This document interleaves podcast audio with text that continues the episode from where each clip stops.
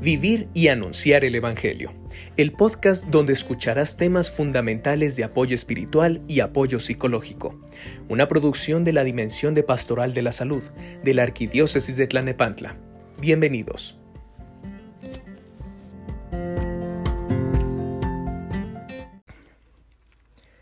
La compasión como camino de liberación y sanación. A lo largo de esta contingencia, Hemos vivido distintas experiencias y sentimientos. Muchas veces nos ha embargado la tristeza por tantos enfermos y muertes que hay a nuestro alrededor. Esos sentimientos pueden llegar a transformarse en situaciones de ansiedad o depresión. Sin embargo, no podemos quedarnos encerrados en nosotros mismos y en nuestro dolor. Más bien, tenemos que abrir nuestro corazón a los demás, porque aquí está la verdadera fuerza para avanzar y seguir adelante. Jesús de Nazaret, hace aproximadamente dos mil años, nos compartió una parábola que precisamente describe la verdadera vocación del hombre, el servicio y entrega a los demás. Él nos cuenta que en aquel entonces bajaba un hombre por el camino de Jerusalén a Jericó y cayó en manos de unos bandidos, que los despojaron hasta de sus ropas, lo golpearon y se marcharon dejándolo medio muerto. Por casualidad, Bajaba por ese camino un sacerdote, quien lo vio, tomó el otro lado y pasó de largo, al igual que un levita, que también pasaba de largo. Un samaritano también pasó por aquel camino y lo vio, pero éste se compadeció de él, se acercó, curó sus heridas con aceite y vino, y se las vendó. Después lo montó sobre el animal que traía, lo condujo a una posada y se encargó de curarlo. Al día siguiente, sacó dos monedas y se las dio al posadero diciéndole, Cuídalo, y si gastas más, yo te lo pagaré a mi vuelta. Recorramos el camino trazado por él, poniendo de relieve seis gestos que todavía hoy conservan su riqueza inspiradora e ilumina nuestra forma de vida. Número uno. Toma de conciencia. Al verlo. Los tres protagonistas del caso, el sacerdote, el levita y el samaritano, se encuentran con aquel desdichado, pero cada uno de ellos lo ve con ojos y corazón diferentes. Los dos primeros le miran de pasada y siguen adelante, porque ya tienen suficiente con sus propias preocupaciones y están condicionados por una escala de valores en las que prevalece la ley y el culto. También el samaritano ve al desdichado, pero no lo mira superficialmente, sino en profundidad. Aunque quien está ante él es un hebreo, no se deja condicionar por los esquemas culturales o por barreras sociales, sino que interrumpe su viaje, modifica sus prioridades y se deja guiar por su corazón. La toma de conciencia debe ayudarnos a tomar un papel de discípulo, no de maestro.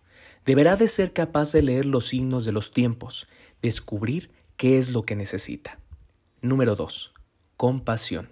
Se compadeció de él. A la toma de conciencia externa se le suma ahora la respuesta interior con la vibración del corazón que se deja conmover e interpelar por la visión del que sufre.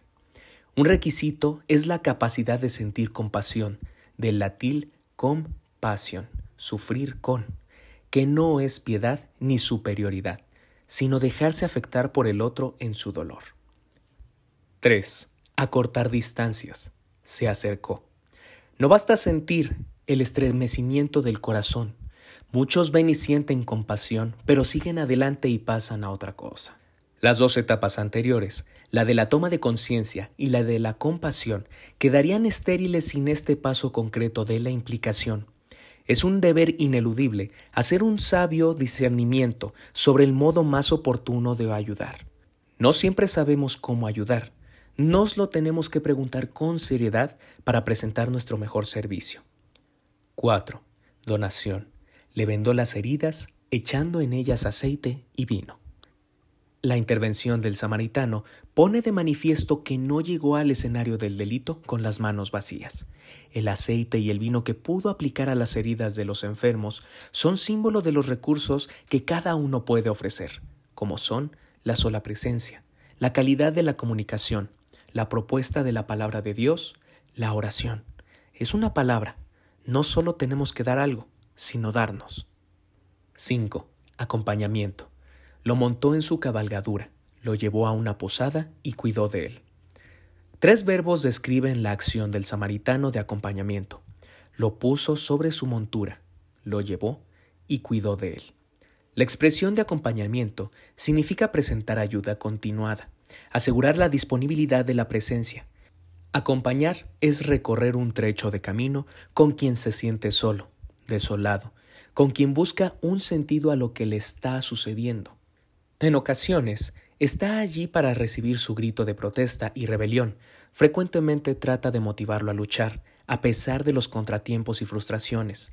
Más que la cantidad, lo que importa es la calidad del tiempo dedicado a las personas. 6. Colaboración.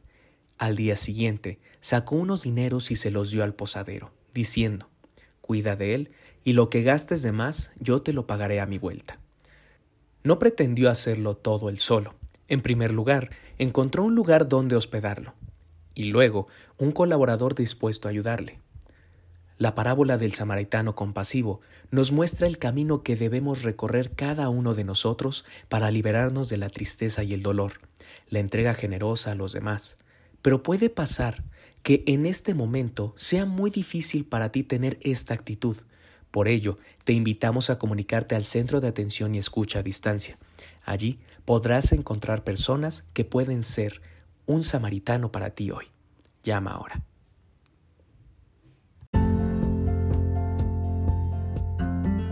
Vivir y anunciar. Esto ha sido todo por hoy. Escúchanos en el siguiente episodio, aquí, por Arquidiócesis de Tlalnepantla.